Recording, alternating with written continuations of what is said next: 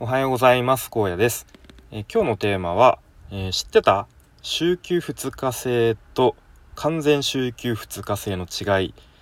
というテーマで話してみたいと思います。で僕は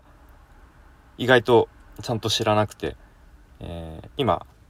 あ今っていうかちょっと前から転職活動を始めた中で改めてこの明確な違いを知ったので、まあ、改めて今日話してみたいと思います。まあ、もし意外と知らなかったっていう方は、えー、ちょっとでもこう参考になればいいのいいなと思うので、えー、よかったら聞いてみてください。えー、本題の前に一つお知らせです。えこのスタイフでも毎日配信されている、え海さんという方が、え現在クラウドファンディングを立ち上げるべくいろいろと準備をしております。でどんなクラファンかと言いますと、この日本における女性の働き方を変えたいと、えー、強く思われている海さんがと、まあ、ご自身であの大学に入って勉強されたりとかでつい先日ご自身で起業されてっ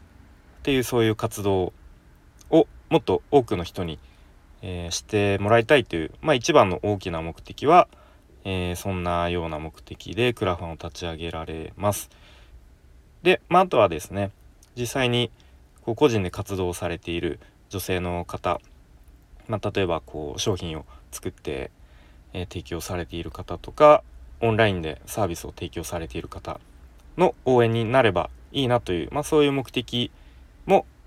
あり、えー、今回のプロ,、えー、プロジェクトクラファンを、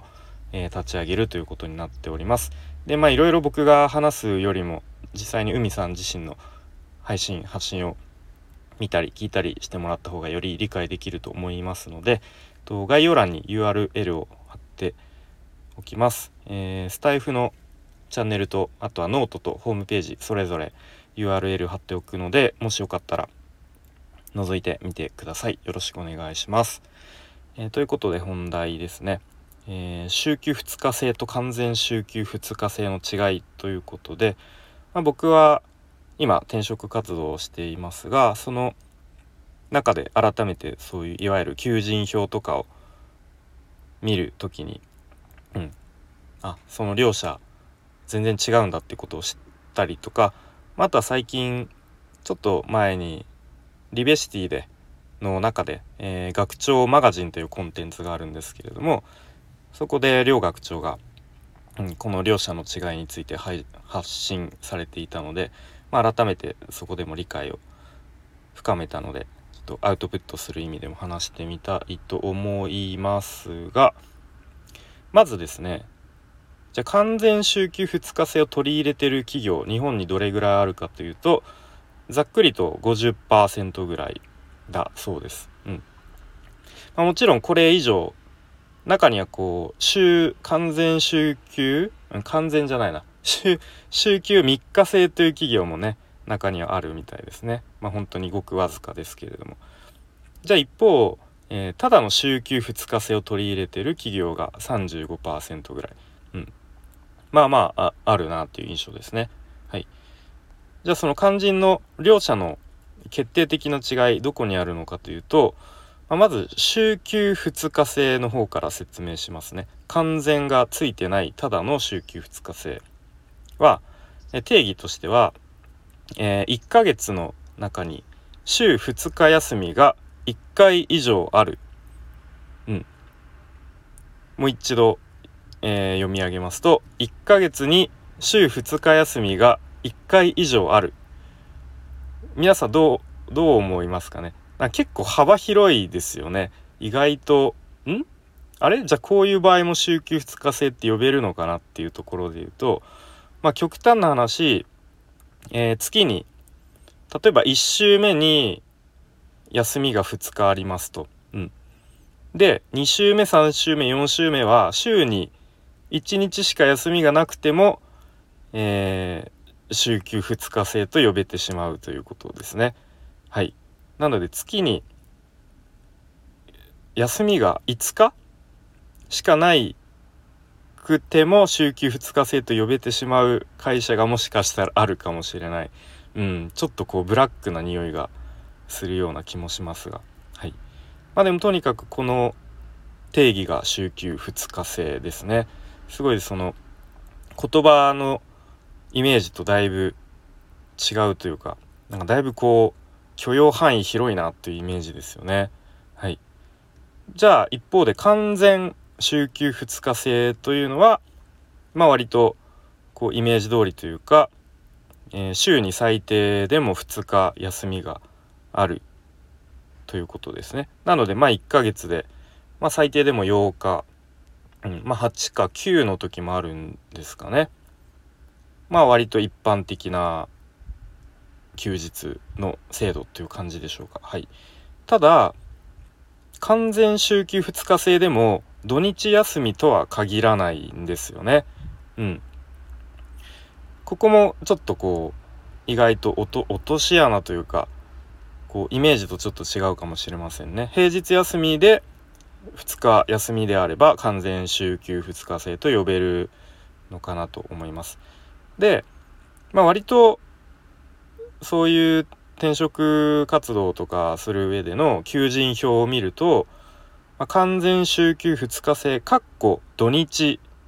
休みみたいな書かれていることが多いです。でこういうのは本当に毎週土日が基本休みですよという